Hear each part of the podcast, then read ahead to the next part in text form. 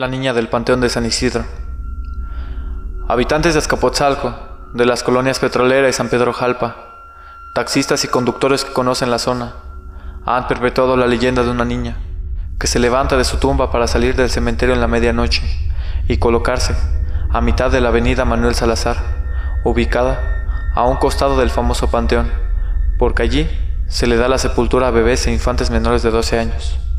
La historia cuenta que Hace años se organizó una excursión entre varias familias para pasar un fin de semana.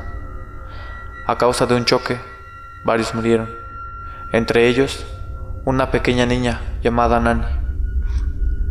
Se dice que cuando la niña estaba siendo maquillada, tomó el brazo del embalsamador.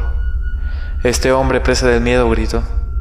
Una compañera, al ver la macabra escena, se acercó a la niña y le dijo al oído, Descansa en paz, Nani. En ese momento la niña soltó el brazo del hombre. Más tarde fue sepultada. A partir de ahí, Nani ha sido vista dentro del panteón a la medianoche, caminando y llorando afuera de su sepulcro. Varios automovilistas la han visto afuera del panteón y, pensando que es una niña viva, dan el volantazo para no atropellarla y se estrellan contra la pared del cementerio.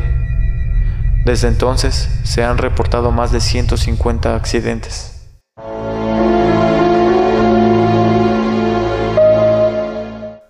La novia de la Casa de la Cultura. Este inmueble en sus orígenes formaba parte de la parroquia de la demarcación. Durante el porfiriato, se decidió usar el edificio como palacio de gobierno. Sin embargo, esta también llegó a fungir como registro civil. Aunque en sus espacios ahora se montan exposiciones y todas las personas tienen acceso a actividades culturales, una visitante que pocos conocen recorre los pasillos durante la noche. Son los vigilantes del recinto quienes la han visto, vestida de novia, caminar entre los salones de danza, bajar las escaleras, pasar junto a las fuentes para finalmente posarse en el tronco de un árbol chueco, ubicado en el jardín del fondo. Los ciudadanos sugieren que el ente se trata del espíritu de una novia que fue plantada en el día de su boda y que no ha podido descansar en paz por la pena que la embarga.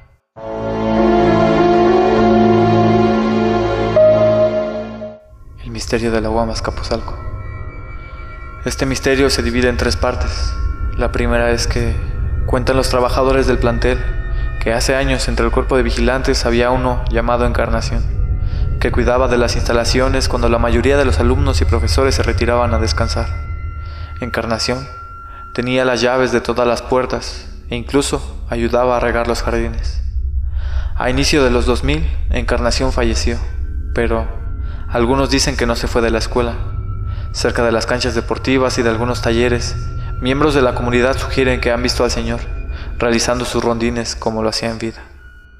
La segunda parte dice que hace algunos años vigilantes de la UAM eran acompañados en sus recorridos por un perro que dejó este mundo hace algo de tiempo.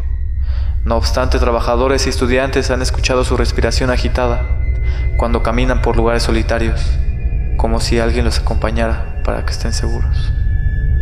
La tercera es una historia tenebrosa que tuvo lugar cuando una pequeña de preescolar pidió permiso a su maestra para acudir al baño.